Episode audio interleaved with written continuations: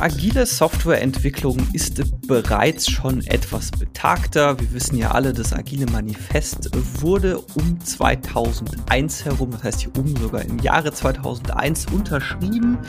Doch das ist nicht das einzige, wo das Ganze herkommt. Die äh, Agilität hat viele unterschiedliche Wurzeln und viele Einflüsse erfahren und darum soll es heute auch gehen. Sebastian ist heute nicht mit dabei. Der genießt nämlich gerade die Sonne und das Meer in Frankreich und lässt sich die Sonne auch entsprechend auf den Bauch scheinen. Stattdessen werde ich über dieses Thema allerdings mit Özgür Ergel sprechen. Hallo Özgür. Ja, hallo Dominik. Genau. Äh, warum spreche ich mit dir über dieses Thema? Du hast äh, einen Vortrag gehalten, ich glaube schon mehrfach, der genau die gleiche Bezeichnung hat, nämlich Wurzeln der Agilität. Ich äh, glaube Unterschied, un, ach, Unterschied, unter anderem auf den äh, Magdeburger Developer Days. Mm, ja, als letztes. Genau. Und äh, da werden wir uns jetzt einfach mal ein bisschen drüber unterhalten, so eine Wurzeln der Agilität, ähm, wo kommt das Ganze her, was hast du da herausgefunden. Mich würde jetzt allerdings für den Anfang interessieren, wie bist du überhaupt zu agiler Softwareentwicklung gekommen? Also es geht hier doch mal ganz kurz deinen Weg, wie du da hingekommen bist, weil das sicherlich auch interessant ist für die Betrachtungsweise. Was sind denn so generell die Wurzeln der Agilität? Mhm. Äh, ich bin Softwareentwickler seit 2001 ähm, im 2004, ähm, als ich einen Auftrag von meinem Chef bekommen habe, ähm, um nach weiteren äh, Softwareentwicklungsherangehensweisen zu recherchieren, die uns eine iterative Ansatz ermöglicht, äh, im Gegensatz zu Wasserfallmodell, was wir damals hatten. Dann äh, habe ich iterative Ansätze recherchiert und sehr schnell äh, habe ich Agile Manifest und die iterative Ansätze kennengelernt ähm, das war Extreme Programming damals, was ich gefunden habe. Und äh, als ich das Agile Manifest und Extreme Programming Buch äh, von Kent Beck gelesen habe, dann habe ich mich total in dem Thema verliebt. Und äh, seitdem bin ich äh, total gefangen äh, in dem Thema. Das war mein Anfang äh, mit der Agilität. Okay. Ähm, wie, wie bist du auf den Gedanken gekommen, da mal zu recherchieren? Ähm, wo die Agilität herkommt. Ich meine, das ist ja schon ein sehr spezielles mhm. Thema, zumal, zumal die, die Dinge, die du da rausgesucht hast, teilweise relativ weit nach hinten reichen. Also mhm. gab es irgendwas Bestimmtes, wo du dir dachtest, hey, ich fände das mal total wertvoll oder war das einfach nur so ein, hey, mich interessiert das gerade? Wie mhm. kamst du dazu? Äh, zu den Wurzeln der Agilität oder zu dem Thema bin ich vor zwei Jahren äh, gekommen. Genau. Äh, das, das spiegelt äh, auch äh, meinen Werdegang ähm, auf die agile Schiene auch wieder ähm, als, Extrem, als ich Extreme Programming äh, kennengelernt habe, ich habe für mich erstmal so gute Praktiken gefunden, die äh, mich äh, dabei unterstützt haben, um einen besseren Code zu schreiben, besseren Produkt, ähm, aber auch bessere Wege, um ein besseres Gefühl zu haben bei, bei dem, was ich entwickle. Ähm, das war mein Anfang. Ähm, dann habe ich äh, ständig Fragen gestellt, um den Hintergrund zu verstehen, weil in Exam Programming Buch, aber auch in Agile Manifest, es geht nicht nur um äh, technische Exzellenz, sondern auch viele soziale Aspekte, die auch eine Art äh, soziale Exzellenz auch ähm, auf den Punkt bringt, ähm, die die sanfte Skills oder Soft Skills nennen die, aber die sind für mich eigentlich Hard Skills. Ähm, Kommunikation, Feedback, ähm, Mut, ähm, Einfachheit, die, alle diese soziale Werte ähm, waren angesprochen in Agile Manifest. Und die waren für mich äh, sehr, sehr interessant, weil ich als äh, Softwareingenieur ähm, nicht nur Code schreiben wollte, sondern auch äh, soziale und psychologische Aspekte auch in meinem Beruf, äh, Berufsleben betrachten wollte. Und mit, mit jeder Frage, jeder Antwortsuche, dann bin ich immer mehr auf äh, sozialwissenschaftliche Theorien äh, und andere Aspekte gekommen als äh, nur Extreme Programming Techniken äh, und Praktiken. Ähm, vor fünf Jahren ähm, habe ich äh, bei einer Projektgruppe bei meiner Firma ähm, so eine Rolle bekommen, äh, um die Gruppe zu unterstützen, dass wir so äh, unternehmensweite Organisation Transitionstransformation äh, benötigen. Und äh, in diesem Zug ähm, habe ich mehr Inputs Mhm. von organisationelle Ebenen auch bekommen. Das war nicht nur mein Mikrokosmos, in dem ich als Entwickler Gedanken gemacht habe, wie mache ich das besser, wie kann ich einen besseren Softwareingenieur werden, wie kann ich mein Arbeitsumfeld auch verbessern, wie kann ich die Impulse zu meinem Team und Teamkollegen weitergeben. Das war eine andere Dimension. Das war plötzlich auf einer Makroebene. Und ähm, ich habe sehr schnell erkannt, ähm, dass es eigentlich nicht nur um Softwareentwicklung geht bei Agilität, sondern auch um was Größeres. Ähm, und äh, diese Fragen, die haben mich äh, intuitiv zu einer Ausbildung geführt, ähm, systemisches Coaching, ähm, weil ich mehr über Menschen äh, wissen wollte, weil ich mehr, ähm, mehr über die Psychologie ähm, Dynamik äh, im Team, aber auch äh, Möglichkeiten, um Menschen in Veränderungsprozessen, ständige Veränderungsprozessen zu helfen. Mein Werdegang ähm, als systemische äh, Coach-Ausbildung, als ich die gemacht habe, ähm, da habe ich noch weitere Inputs, weitere Impulse bekommen im Rahmen der Agilität, die aber mit äh, Praktiken nicht zu tun hatten, sondern eher mit Werte und Prinzipien. Ähm, und diese ganze Inputs, die haben mich äh, zu dem Vortrag geführt. Okay, also das heißt, es war so eine Mischung aus, du wolltest, also es hat sich quasi logisch ergeben und dich hat einfach interessiert, warum gewisse Dinge sind, wie sie so sind. Mhm. Um's, quasi, um es jetzt mal einfach zusammenzufassen. Dann ähm, steigen wir doch mal direkt ein. Du beginnst deinen Vortrag mhm. relativ weit vorne, nämlich äh, im 13. Mhm. Jahrhundert, und zwar mhm. äh, bei der Kampfkunst. Erzähl doch mal oder erklär, erklär uns doch mal, was Agilität mit Kampfkunst zu tun hat. Ähm, als Softwareentwickler habe ich Codekatas kennengelernt, um uns als in, in tätig, unsere Tätigkeiten äh, so ständig zu verbessern und äh, durch Überholungen so besser zu werden. Und äh, diese Code-Katas, äh, da habe ich weiter recherchiert und der Begriff Kata, das wird auch ähm, für ständige Verbesserungen äh, genutzt im Rahmen der äh, Toyota Production System oder Lean. Und da habe ich gelernt, dass es äh, von, äh, von japanischer Kampfkunst abgeleitet war. Äh, und Kata ist eine Methodik, ähm, um uns zu befähigen, dass wir uns ständig verbessern können, aber auch ähm, eine Haltung zu entwickeln. Katas sind doch diese kleinen, also diese, diese Übungen in der japanischen Kampfkunst, oder? Ich das richtig mhm. im Kopf? Genau. Ähm, Dann quasi die diese aber, Übungen, die sie mal immer und immer wieder macht. Mh, die sind abgeleitet, die, die nutzen auch Softwareentwickler, um agile Softwareentwicklungspraktiken mhm. zu üben. Die wird aber auch im Toyota äh, Production System Lean auch genutzt, um einfach äh, durch Verbesserungskatas oder Coaching-Katas ähm, eine richtige Kaizen zu ermöglichen. Die sind, äh, die sind äh, prinzipielle Bausteine von einem kontinuierlichen Verbesserungsprozess. Und im mhm. agilen, äh, agilen Ansätzen geht es auch äh, primär um äh, kontinuierliche Verbesserung. Und das ist nur eine Methodik, aber auch eine Philosophie, die uns das ermöglichen kann. Okay. Ähm, du hast in deinem Vortrag auch so ein bisschen differenziert zwischen äh, Kämpfen als äh, Kunst und Kämpfen gegen Ungerechtigkeit. Was, was hat es damit auf sich?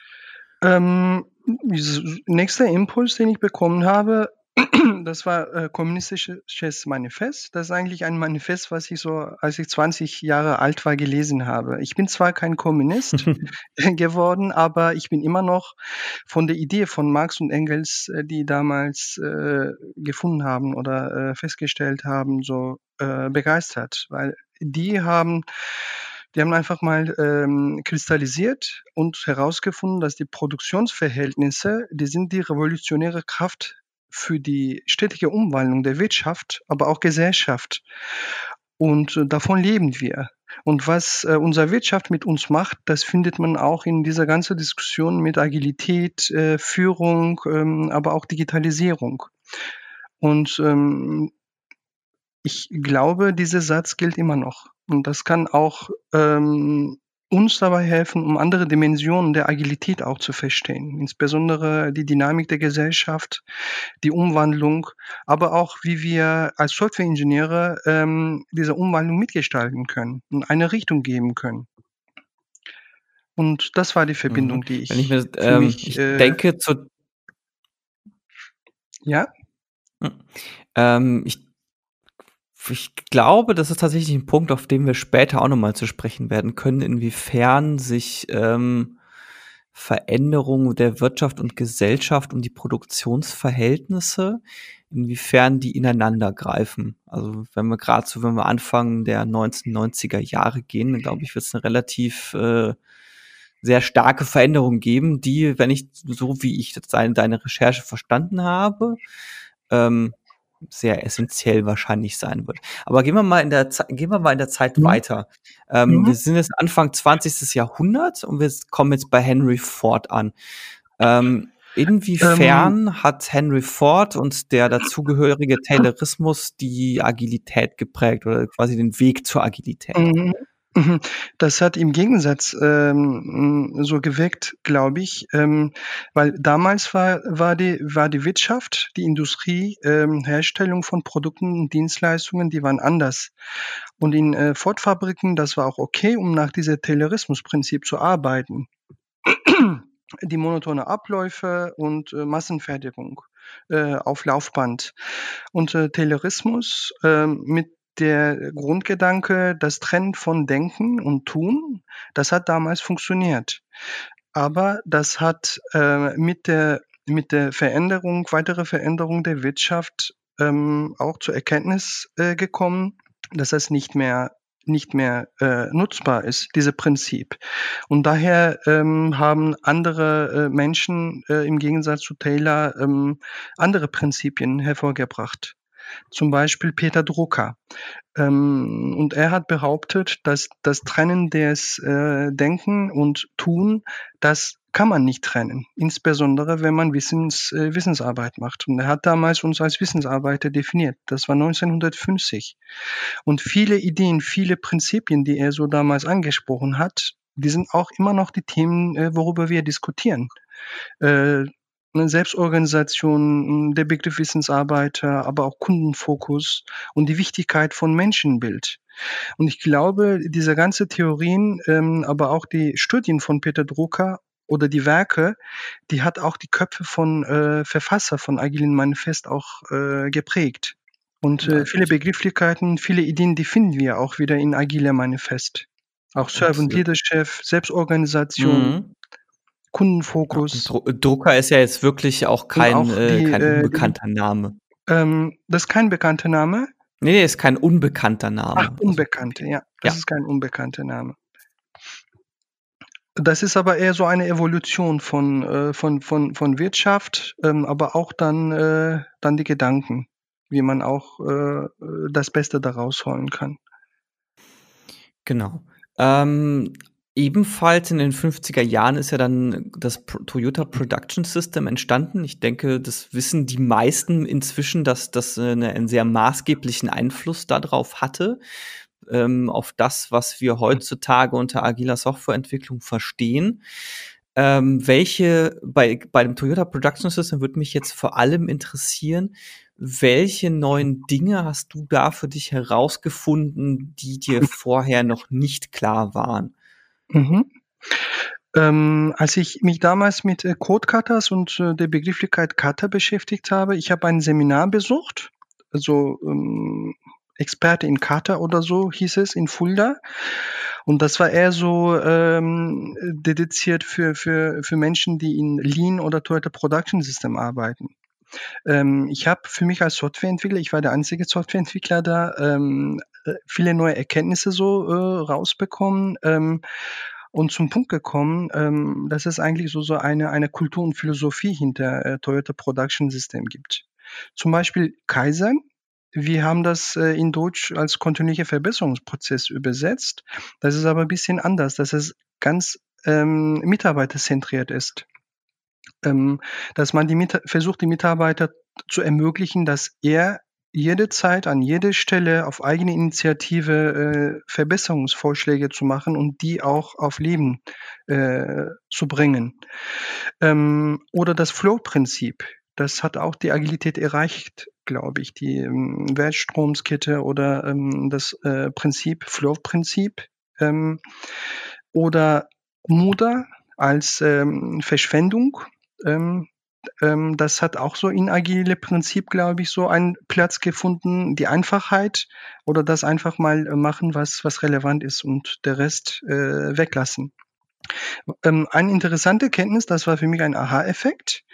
Wer sich mit Scrum äh, beschäftigt, dann kommt sehr schnell auf Kanban und Kanban-Boards und Visualisierungsmöglichkeiten, Taskboards und so weiter.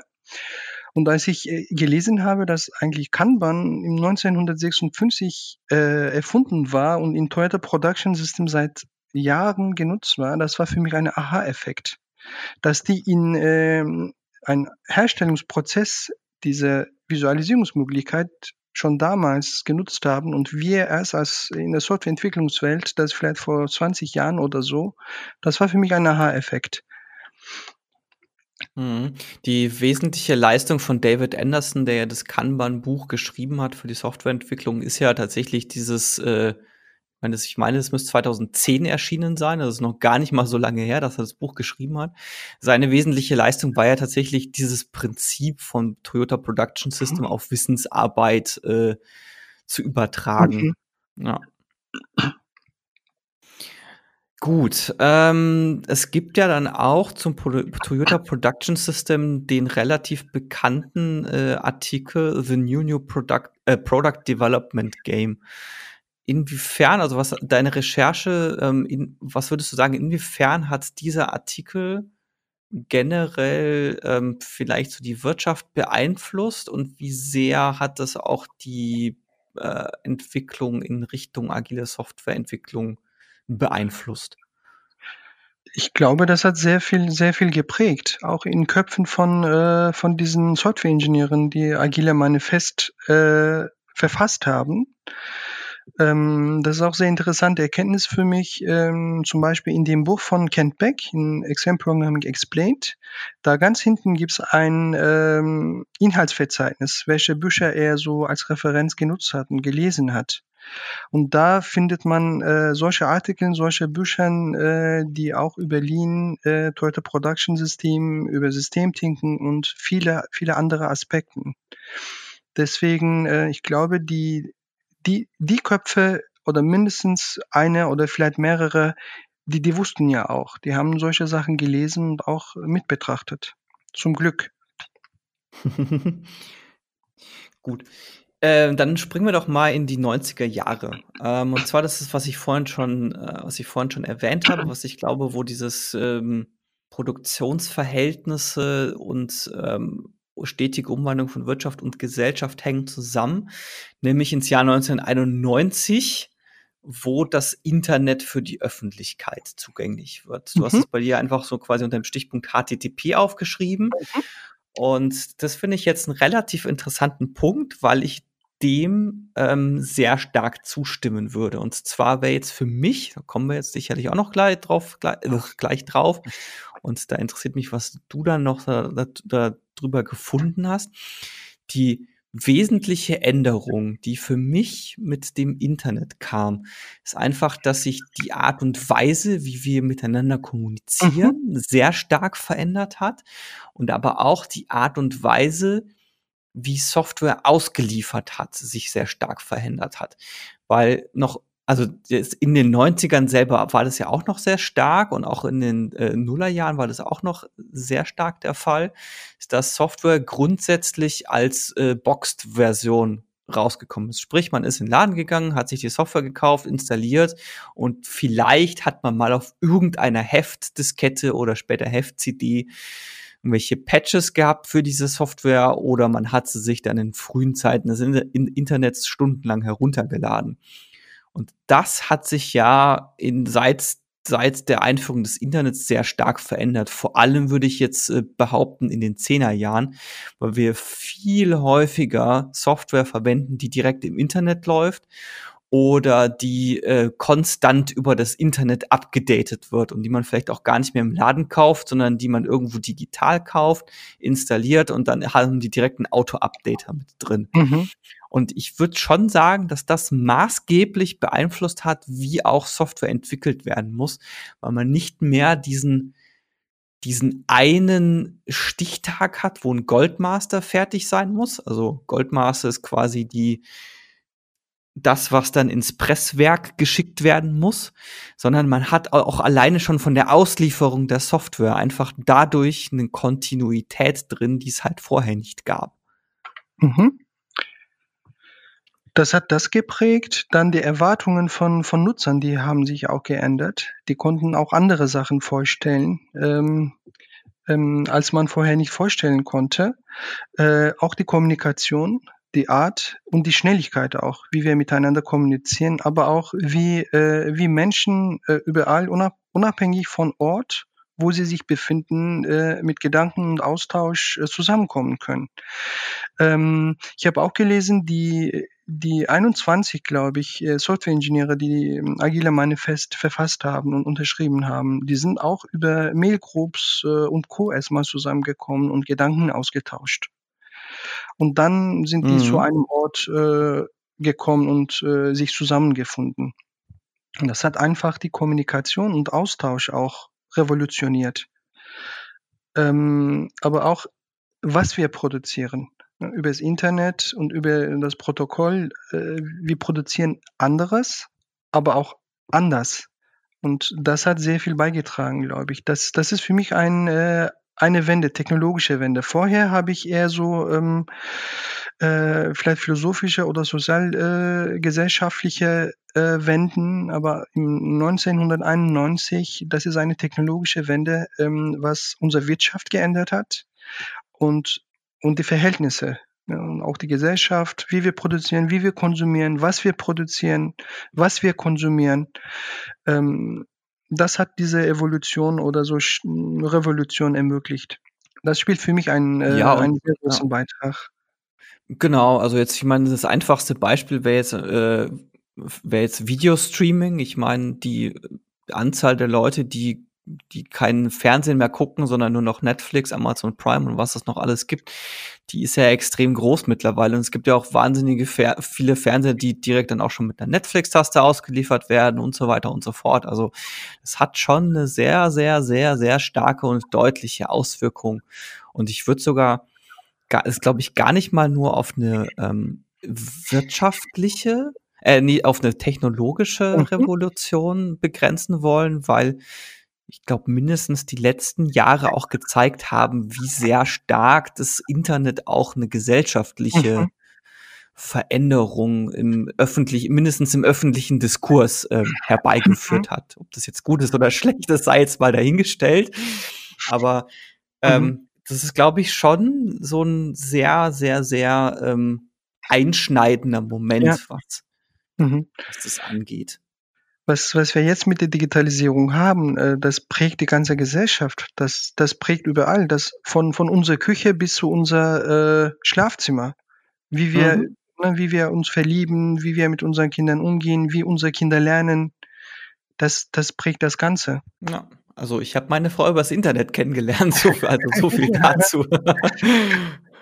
Nee, ich, ich kann das äh, voll und ganz bestätigen, also was das angeht. Ja. Ähm, gibt es denn noch irgendwas, was dir, was du gefunden hast, inwiefern das Internet vielleicht noch in weiteren Aspekten, die wir jetzt gerade noch nicht beleuchtet haben, dass äh, die Entstehung von Agilität, von agiler Softwarekultur geprägt hat? Hm, keine weitere Erkenntnisse, aber wenn wir noch weiter überlegen, dann finden wir bestimmt. Ja, ja ich, ich glaube sogar, da kommen wir wahrscheinlich sogar gleich noch drauf, aber wir könnten mal so einen kurzen Sprung machen oder vielleicht ein kurzes Foreshadowing, weil du hast ja auch äh, die Google-Kultur, äh, die Google-Unternehmenskultur aufgeschrieben. Mhm. Da kommen wir jetzt aber gleich erst noch, weil wir noch zwei Punkte dazwischen haben, aber die wird relativ, die wird ziemlich sicher auch maßgeblich dazu beigetragen mhm. haben.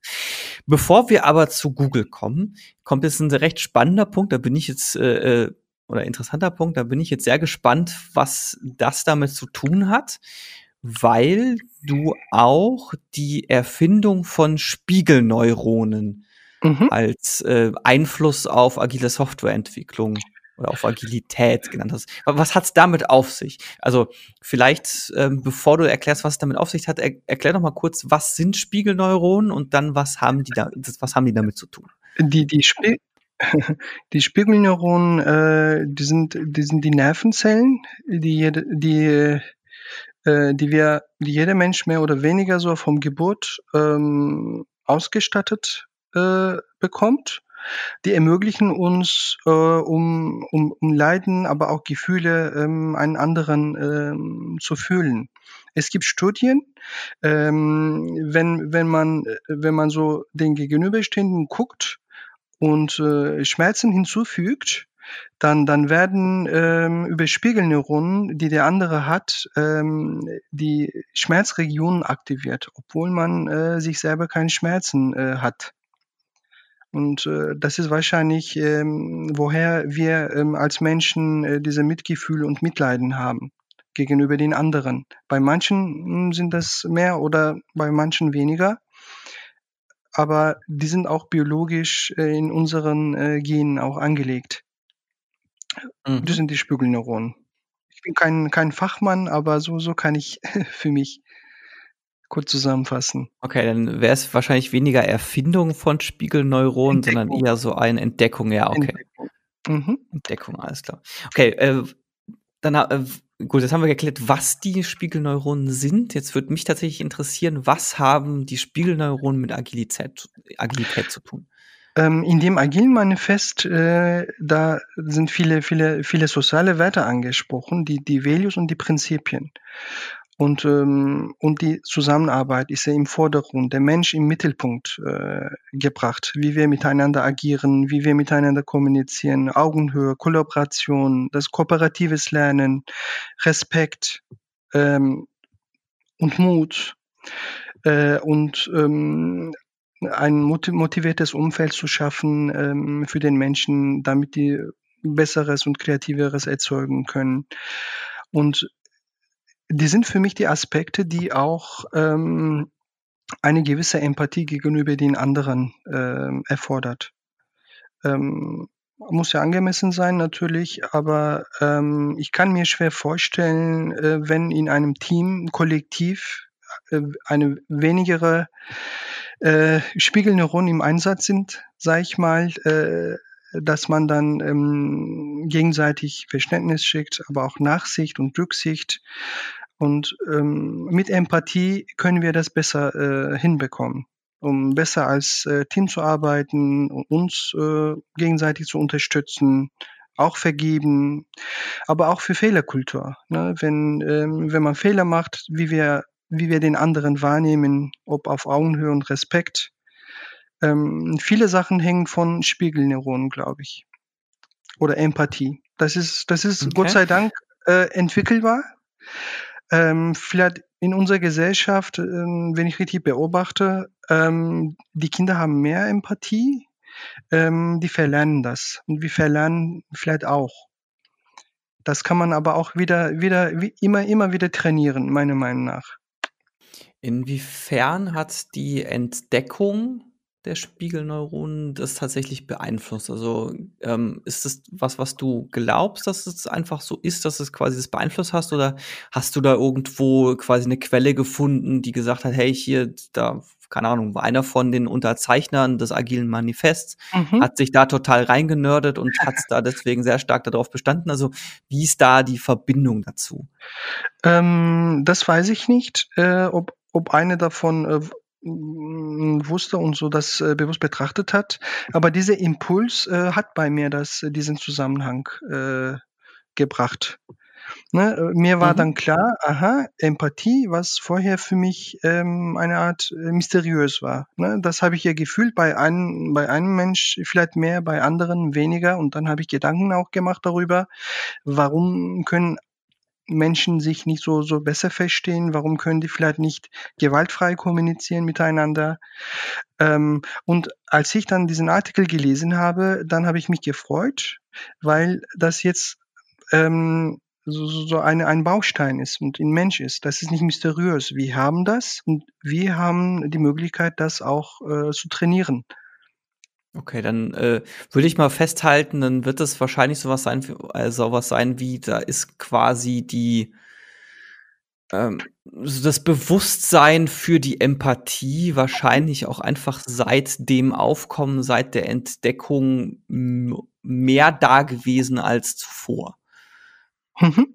Gut, dann ähm, bleiben wir mal im selben Jahr, nämlich wir sind gerade bei no im Jahr 1996 und im Jahr 1996 ist ganz interessant, da taucht nämlich äh, das auf, was ich jetzt einfach mal behaupten würde, dass das quasi die erste agile Software-Methodik ist, nämlich Extreme Programming.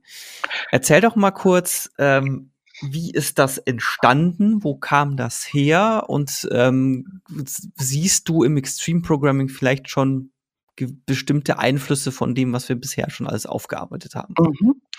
Ähm, Extreme Programming ist auch mein Wurzel. Ähm, da habe ich angefangen. Und ähm, neben viele gute Praktiken, äh, die wir immer noch reden als Softwareentwickler, User Stories, das kommt von dieser Ecke, testgetriebene Entwicklung, äh, Code Reviews, Refactoring ähm, ähm, und aber auch die soziale Werte, die so in dem Buch von Extreme äh, Programming Erfinder Kent Beck auch im Vordergrund gestellt äh, sind, wie Einfachheit, Mut, Feedback, Respekt, Augenhöhe, kooperatives Lernen. Ähm, die sind aus äh, einem äh, Pro ein, Erfahrungen aus einem Projekt von Kent Beck und seinen Kollegen entstanden. Die haben 1993, glaube ich, äh, im, im ähm, das war ein Autohersteller, glaube ich, aber den Namen äh, kann ich äh, jetzt nicht sagen. Da haben die andere Wege probiert, andere Herangehensweisen, um besser Software zu entwickeln. Und äh, die, diese ganze Erfahrungen äh, hat Kent Beck und äh, seinen Kollegen äh, dann zu bestimmten äh, Punkten gebracht. Und in dem Buch dann hat er, hat er das zusammengefasst. Und viele Techniken, auch wie gesagt, die nutzen wir immer noch äh, von dieser Ecke. Und das war für mich ein, äh, ein Überraschungsmoment, als ich äh, vor zwei, drei Jahren, glaube ich, am Ende des Buchs von Kent Beck ähm, diese ganze Wissensquellen gesehen habe. Er hat sich nicht nur so ähm, über über Techniken und Software, Informatik, äh, Theorien und Praktiken beschäftigt, sondern auch über Systemic Thinking, über Diversität. Er hat auch Gedanken äh, über die äh, Sexismus gemacht. Ähm, und äh, auch über Ford-Fabrik und Taylor hat er auch ähm, viel gelesen. Und das Ganze hat er einfach meiner Meinung nach auch in eine weise Art und Art ähm, dann kristallisiert und äh, diese Methodik dann äh, zur Verfügung gestellt. Also mein Eindruck wäre auch, oder mein Eindruck ist auch, dass äh, Extreme Programming einfach das, was wir heute als ähm, wesentliche agile Softwareentwicklung verstehen, dass das, das schon maßgeblich geprägt ist. Also du hast ja schon viele Dinge genannt. Mhm. Ähm, mein Kenntnisstand ist auch, dass Extreme Programming so mit das erste, ähm, die erste Methodik in der Softwareentwicklung war, die dann dieses iterative Vorgehen genutzt hat. Ähm, auch diese Praktiken wie Test-Driven Development, das kommt ja alles daher. Und das ist, wenn man sich das mal jetzt mal überlegt, dass das jetzt mhm. alles schon 23 Jahre alt ist, ist schon tatsächlich sehr, sehr sehr, sehr faszinierend. Mhm. Und auch sehr faszinierend, dass man, dass viele Dinge davon selbst heute noch gar nicht mal selbstverständlich sind. Also gerade wenn es jetzt, wenn wir es, weil ich es gerade einfach gerade hatte, das Beispiel Test-Driven Development machen, wie, wie oft man Anwendungen hat und Softwareentwicklung, äh, Softwareentwicklung sieht, wo beispielsweise überhaupt nicht getestet wird. Also wo, wo die Basis überhaupt schon fehlt, um überhaupt test-driven zu, mhm. zu, zu, überhaupt zu nutzen, weil mhm. einfach gar keine Tests da sind. Das ist schon, schon sehr spannend. Und ähm, vielleicht das möchte ich auch hinzufügen. Ähm, von Anfang an die sozialen Werte, die waren auch Teil von Extreme Programming. Mhm. Äh, Im Gegensatz zu Scrum, in Scrum Guide, die, die Values, die wir jetzt als Scrum Values haben, die finden wir erst äh, seit 2016. In der vorherigen Version äh, fehlten die Values. Okay, das hätte ich jetzt aus dem Stegreif auch nicht mehr gewusst. Aber mhm. wenn wir jetzt schon bei Werten sind, dann gehen wir doch äh, zu anderen Werten über, nämlich zu den Werten der Google-Unternehmenskultur. Mhm. Genau, also Google ist ja im Jahr 98 entstanden, nicht, ich das jetzt gerade richtig im Kopf habe. Ähm, abgesehen davon, dass ganz viele Firmen denken, sie wollen wie Google sein, inwiefern hat das geprägt? Ähm, ich sag mal erstmal damalige Google, weil Google hat sich auch äh, aktuell mh, hm, sich von an von einigen Werten, was Google Google macht, äh, entfernt oder die sind auf dem Weg, das zu entfernen. Das ist aber mhm. nicht äh, unser Scope. Äh, in den damaligen Kultur sehe ich so ein Experimentkultur, was Google so gemacht hat. Und das hat Experimentierkultur selbstverständlich gemacht. Ähm, ein Bottom-up-Management, das war das war auch so äh, ein Knaller damals, weil äh, einfach ein Manager mit Philipp Flop zu sehen, der auf Augenhöhe mit dem Mitarbeiter äh, zusammensitzt, zusammen Spaß macht, das ist anders.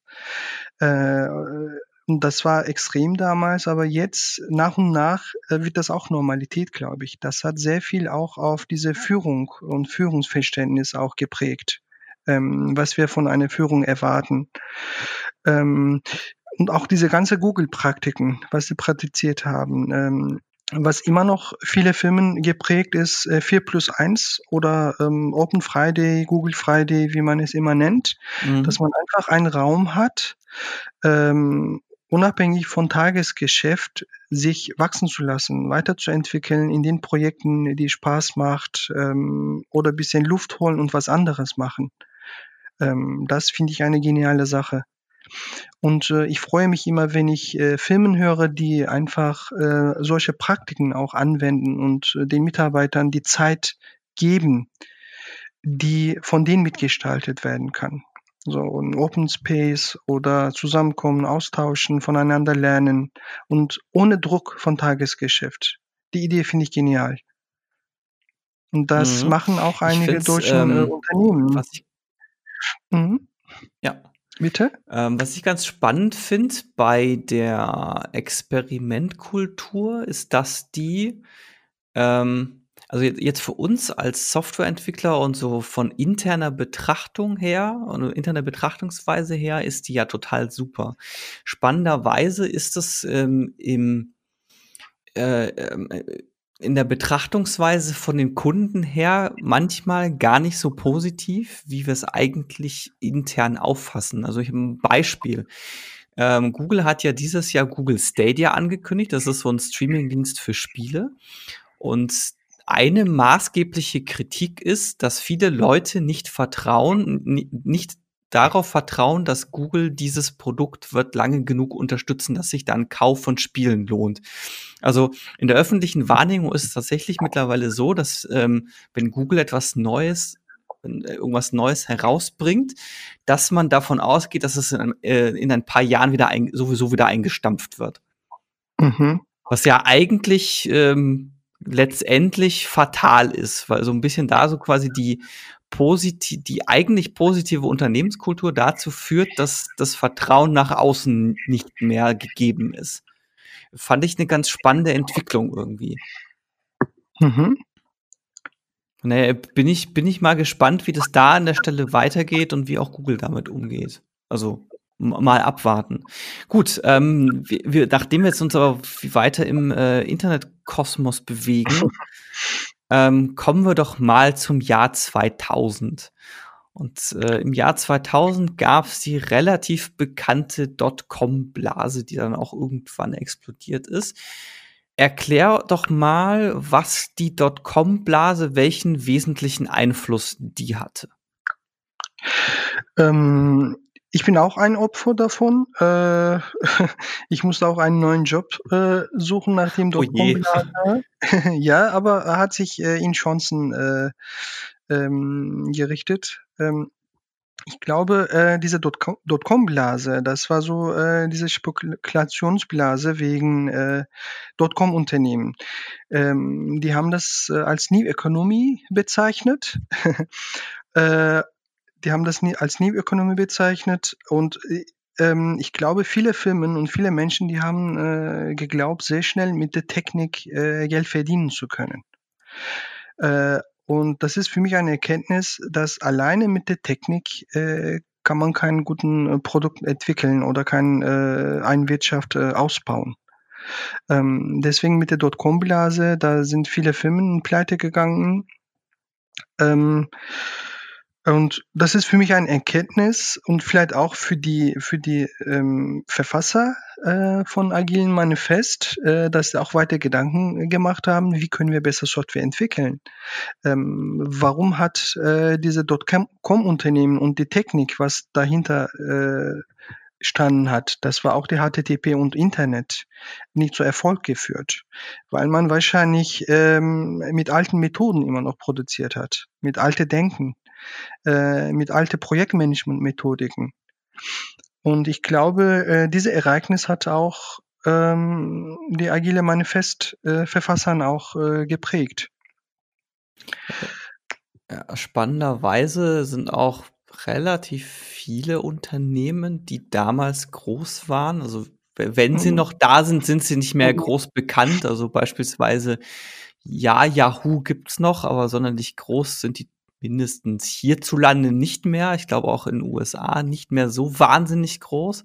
Also ist tatsächlich schon ganz interessant. Ähm, aber spannend, also finde ich gerade tatsächlich ganz spannend, weil das war mir so vorher nicht klar, aber klingt jetzt für mich relativ einleuchtend, dass das auch einen entsprechenden Einfluss hatte. Mhm. Gut. Weil mit, mit der herkömmlichen Organisationsformen und Herangehensweisen, auch wenn die Technik so toll ist, äh, kann man nicht zu dem gewünschten Ergebnis kommen. Das ist für mich das Erkenntnis. Und ähm, die, ich komme nochmal auf die Verfasser oder Unterschreiber von Agilen Manifest. Ähm, ich habe offiziell von einem Mail von, von einer gesehen, die haben sich damals ähm, erstmal unabhängig voneinander Gedanken darüber gemacht, wie kann man das besser machen. Und viele haben sich als Organisationsrebellen bezeichnet. Das ist ein offizieller Begriff, was die für sich genutzt haben.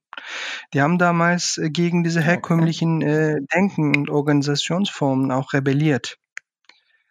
Und äh, um diese ganze Einschränkungen und herkömmlichen äh, Methoden, sage ich mal, die einfach mal nicht mehr äh, ging, äh, die haben bessere Wege gefunden. Der Begriff der Organisationsrebellen, der war ist mir jetzt tatsächlich auch neu. Also, ich habe jetzt auch äh, auch wieder noch was Neues dazu gelernt. Äh, mhm. ist aber auch ein auch 'n sehr interessanter Begriff. Äh, genau, um jetzt, ähm, weiterzugehen, ich würde jetzt die ähm, das agile Manifest und, ähm, die Erfindung von Scrum würde ich tatsächlich mal außen vor lassen wollen, weil ich denke, das mhm. ist so der Punkt, der den meisten klar sein würde und mhm. springen mal direkt weiter zum Jahr 2004. Mhm ähm, bei dem du nämlich New Work aufgeschrieben hast. Mhm. Ähm, das ist ein Begriff, der relativ häufig äh, vorkommt und viel verwendet wird. Erklär doch trotzdem mal kurz, was genau ist New Work, was darunter zu verstehen und ähm, und dann im Anschluss, inwiefern das ähm, beeinflusst hat, wie wir agile Softwareentwicklung heutzutage verstehen. Mhm. Äh, meinem Verständnis, das das war für mich so ein Impuls. Das habe ich auch, äh, im 2017 oder äh, zum ersten Mal gehört. Ähm, das ist so so eine Art Protestbewegung äh, von, äh, Fritjof Bergmann, ähm, glaube ich, hieß der der der weise Mann. Ähm, damals, als als die ähm, als die die die Fabriken modernisiert haben und, äh, weniger, ähm Arbeitskräfte nötig waren. Ähm, er wollte dagegen was tun. Er hat irgendein Institut gegründet und er wollte, ähm, er wollte die Firmen, äh, die Autoherstellern äh, überzeugen, dass für diesen Menschen ähm, andere Möglichkeiten geschafft werden können, dass die auch das tun, was die vielleicht wirklich, wirklich wollen. Ähm, und mit dieser Gedanke dann äh, kamen die Fragen, wie wir als Menschheit äh, die Zukunft der Arbeitswelt äh, gestalten wollen. Was kommt auf uns?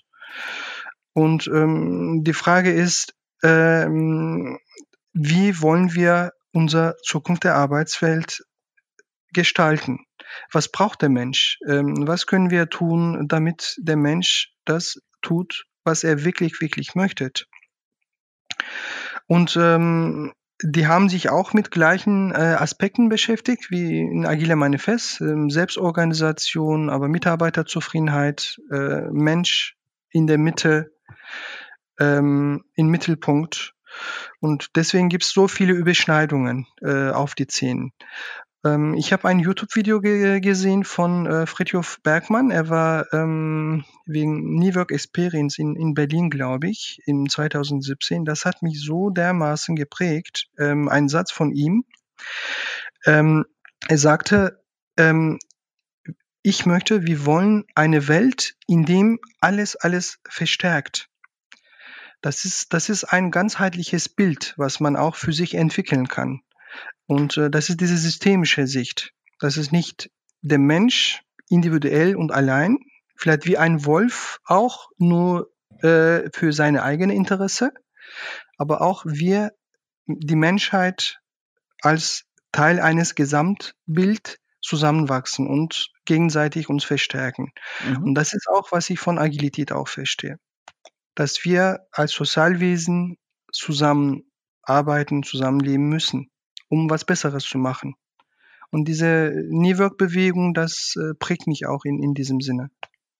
Es mhm. geht hier bei New Work meiner Meinung nach nicht äh, um äh, Wohlfühloasen zu schaffen, indem man vielleicht Kicker spielen kann ähm, oder keine Ahnung was, sondern so, so ein Grundprinzip äh, der Menschheit wieder auf die Arbeit zu bringen. Dass wir nicht mehr Wölfe sind, die gegeneinander äh, kämpft, sondern dass wir alle gegeneinander verstärken können, um am Ende was Größeres äh, zu schaffen. Ähm, Gedanken oder was mir gerade, als du so erzählt hast, durch den Kopf gegangen ist, ich hatte, ich war, ich kann leider nicht mehr sagen, wer das mal gesagt hat. Das war auch einfach so, so in einem Gespräch. Ähm, der, das war eine Person, die hatte auch so mit Agilität relativ äh, frisch zu tun und die hat so einen schönen Satz gesagt von wegen, äh, agile Softwareentwicklung ist doch eigentlich auch nur die Wiederentdeckung des gesunden Menschenverstands in der Arbeitswelt. Ja. Und ich fand das so einen schönen ja. Begriff. Da, da, musste ich jetzt gerade so dran denken, wo du das mit dem New Work erzählt hast, weil es so schön da jetzt ja. reingepasst hat. Hatte sehr gut gesagt, glaube ich. Ja, also, da musste ich immer wieder dran denken, weil ich fand es tatsächlich so einen schönen Satz. Also von daher, ich kann leider echt nicht mehr, ich weiß leider wirklich nicht mehr, wer das mhm. war viele Aspekte sind ja da. Die, die Menschen haben auch äh, mit diesen Werten gearbeitet. Ich genieße es nur, dass wir jetzt darüber austauschen können. Vorher, die waren auch da, vielleicht implizit, ne, diese gute Werte und das, die Prinzipien und die Werte, die die Menschheit äh, gebraucht hat und braucht, um was Besseres, zusammen was Besseres zu machen. Aber jetzt sind die explizit da. Darüber können wir zum Austausch kommen. Und ja, das, das sind wir dann wieder beim Internet. Hä? Da sind wir dann wieder beim Internet. Aha, ja. Okay, dann ähm, gehen wir doch auch mal wieder weiter. Und ähm, wir kommen jetzt zu einem relativ bekannten Modell, das immer wieder verwendet wird und auch äh, immer wieder falsch ausgesprochen wird, aber gehöre ich auch dazu. Ähm, ich sage es erstmal falsch, nämlich damit jeder weiß, worum es geht, nämlich das Cinefin Framework, das, wenn ich es gerade richtig im Kopf habe, eigentlich Kneifin ausgesprochen wird. Aha. Ähm, ähm, genau. Äh, ich glaube, das Modell musst du nicht großartig erklären, weil, glaube ich, jeder schon mal mhm. damit zu tun hatte. Im Spannender ist tatsächlich der Einfluss, den das hatte. Mhm. Ähm, der Einfluss ist meiner Meinung nach ähm, ein Satz, was ich äh, irgendwo gelesen habe. Das hat mich auch erleuchtet. Äh, na, nach diesem Modell gibt es ja bestimmte Zustände, die Situation, in dem wir uns befinden können. Und Agilität mit dieser iterative und empirische Herangehensweise, das ist für komplexe Situationen.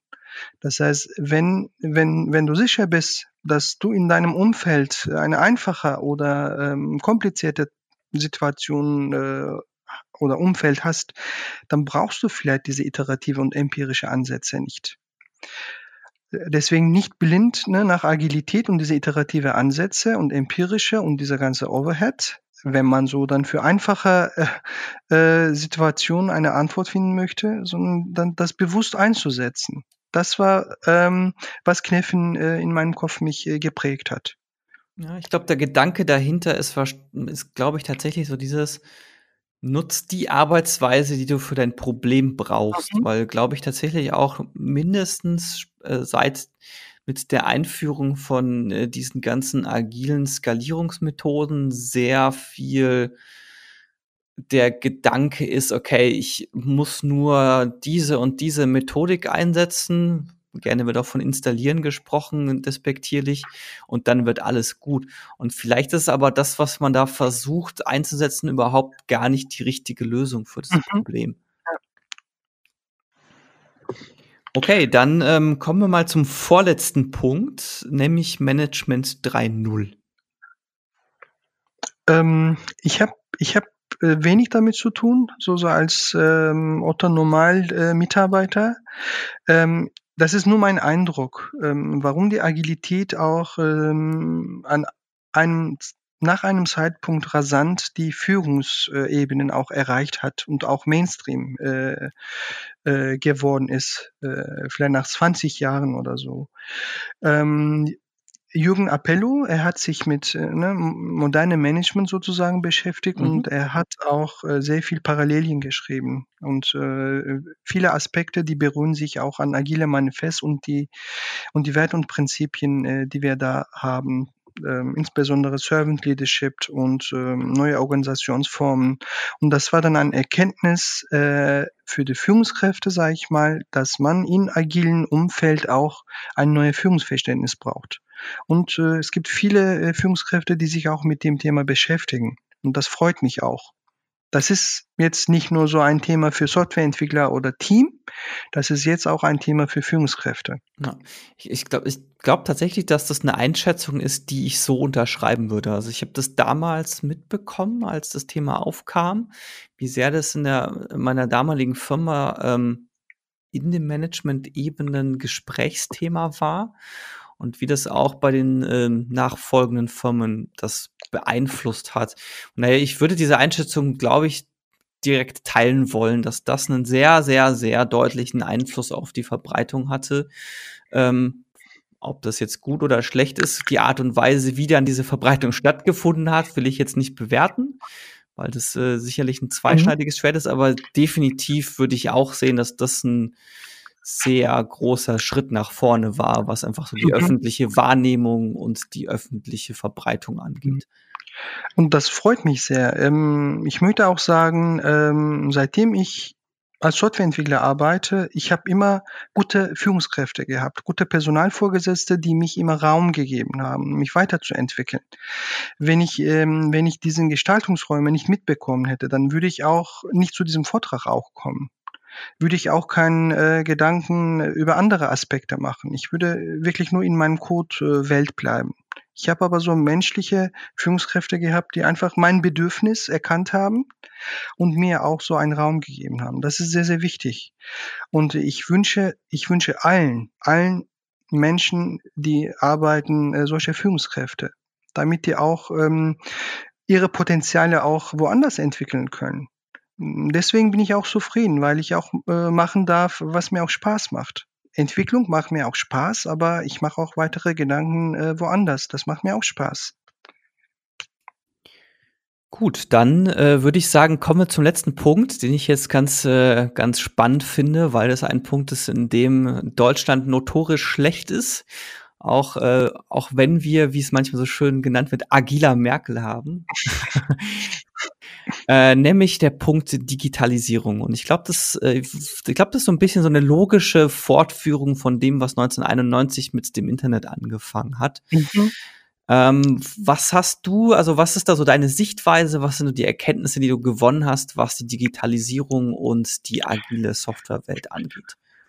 Ähm, ähm, ich gehe zurück zu 1848, diese Kommunistisches Manifest.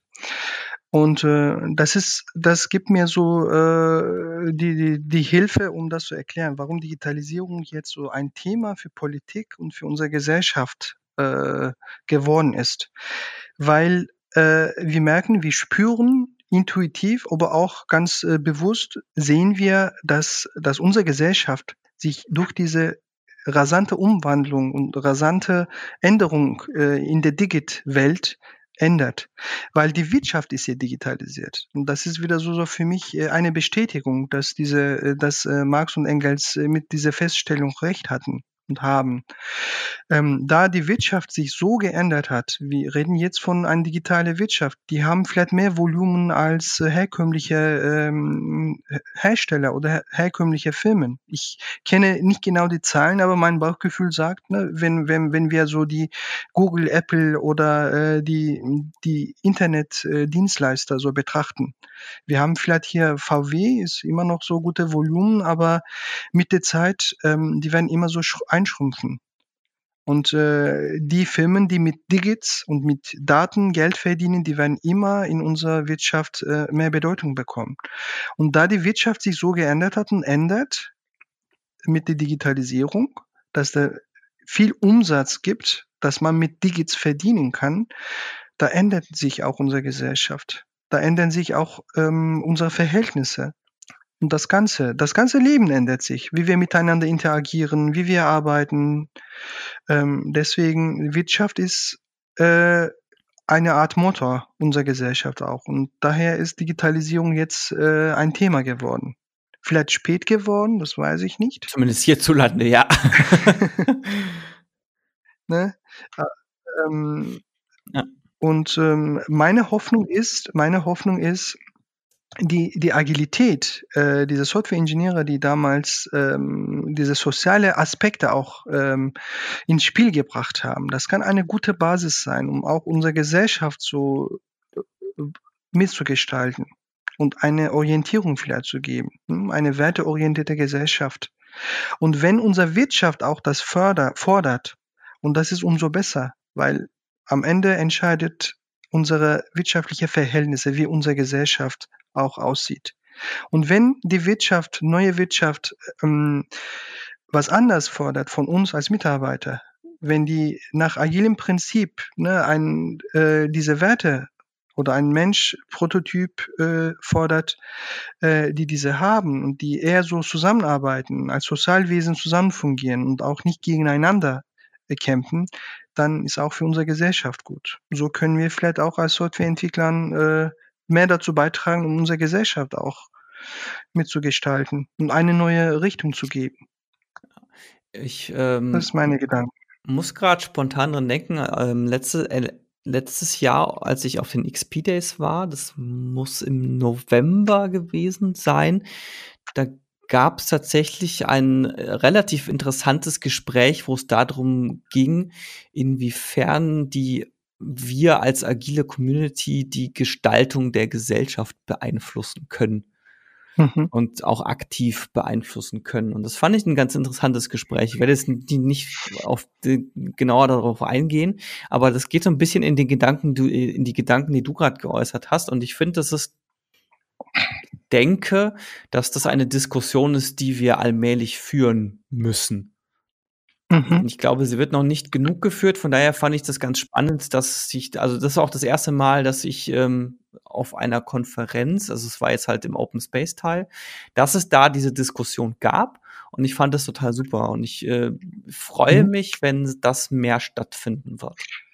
Und das, ich würde, ich würde sogar behaupten, dass das bereits stattfindet. Also jetzt, wenn ich mir mhm. die Ergebnisse der Europawahl anschaue und was dazu geführt hat, wie diese Ergebnisse zustande gekommen sind, dann erleben wir genau, erleben wir das genau gerade. Das, das freut mich. Ähm, Extreme Programming XPDs, äh, diesen Vortrag darf ich äh, im November auch in X, äh, XPDs in Stuttgart halten. Ah. Vielleicht sehen wir uns da auch. ich, ich plane zumindest hinzufahren, auch wenn ich, äh, auch wenn ich nicht diesmal nicht vortragen werde. Aha. Gut, Özgür, ich würde sagen, beenden wir mal das Thema der agilen Wurzeln. Ich fand's, ich fand's super mhm. spannend. Also ich habe jetzt definitiv auch neue Erkenntnisse gewonnen. Ähm, bevor wir jetzt generell zum Ende kommen, wir, äh, würde ich dich nach einer Buchempfehlung fragen wollen. Hast, hast du ein Buch, ähm, das du unseren Hörern empfehlen möchtest, weil es mhm. du es super interessant, super spannend oder vielleicht auch einfach nur super inspirierend fandst? Mhm. Das ist das ist Extreme Programming, ähm, Explained Buch von Kent Beck. das, das würde ich vorschlagen. Das hat äh, mein Berufsleben geändert, das hat auch meine Sichtweise geändert. Ähm, wo ich jetzt bin, das, das danke ich diesem Buch. Äh, definitiv ein lesenswertes Buch und wenn man es noch nicht gelesen hat, dann kann man es ja jetzt mindestens noch mal lesen einfach. Mhm. Ich ich finde es auch ganz spannend, solche Werke noch mal zu lesen, weil weil man viele Sachen ja wieder vergisst und dann sagt: „Ach, guck mal, das stand da ja da schon drin.“ Und das ist ja von, keine Ahnung, 1996. Ich hätte gedacht, das wäre jünger. Ja, dann Özgür, vielen herzlichen Dank, dass du dir die Zeit genommen hast und mit uns diese Historie mal aufgearbeitet hast. Ich danke dir, Dominik. Dankeschön, äh, dass wir uns äh, zusammengefunden haben. trotz, äh, trotz der äh, Gluthitze draußen. ja. Gut, du bist ja gerade im klimatisierten Raum. Ich sitze gerade in dem unklimatisierten Hotelzimmer. Ach. Ja, es, es, es, ist warm, aber es könnte in dem Raum hier auch gerade schlimmer sein. Aber es, mhm. es, es ist aushaltbar. Nun gut, dann wie gesagt, nochmal vielen Dank und dann würde ich sagen, war es das für äh, dieses Mal. Ich äh, danke euch fürs äh, Zuhören. Wenn ihr Kommentare, Anmerkungen oder noch Fragen habt, dann tut das doch am einfachsten oder dann stellt diese Fragen am einfachsten in unserem Slack-Channel. Den findet ihr unter meinscrummistkaputt.de slash Slack. Ihr könnt uns natürlich gerne auch bei Facebook oder Twitter schreiben. Dort findet ihr uns jeweils unter slash Scrum kaputt. Oder natürlich auch nach wie vor per E-Mail. Dort erreicht ihr uns unter thema at meinscrumiskaputt.de. Und wenn ihr diesen Podcast unterstützen möchtet, wir haben auch eine Steady-Kampagne. Die findet ihr am einfachsten auf unserer Webseite. Dort ist auf der linken Seite so ein bei Steady unterstützen Button oder ihr geht einfach auf steadyhq.com slash scrum kaputt. Ja, dann äh, nochmals vielen Dank fürs Zuhören. Das war es für dieses Mal und wir hören uns bald wieder. Bis dahin. Tschüss.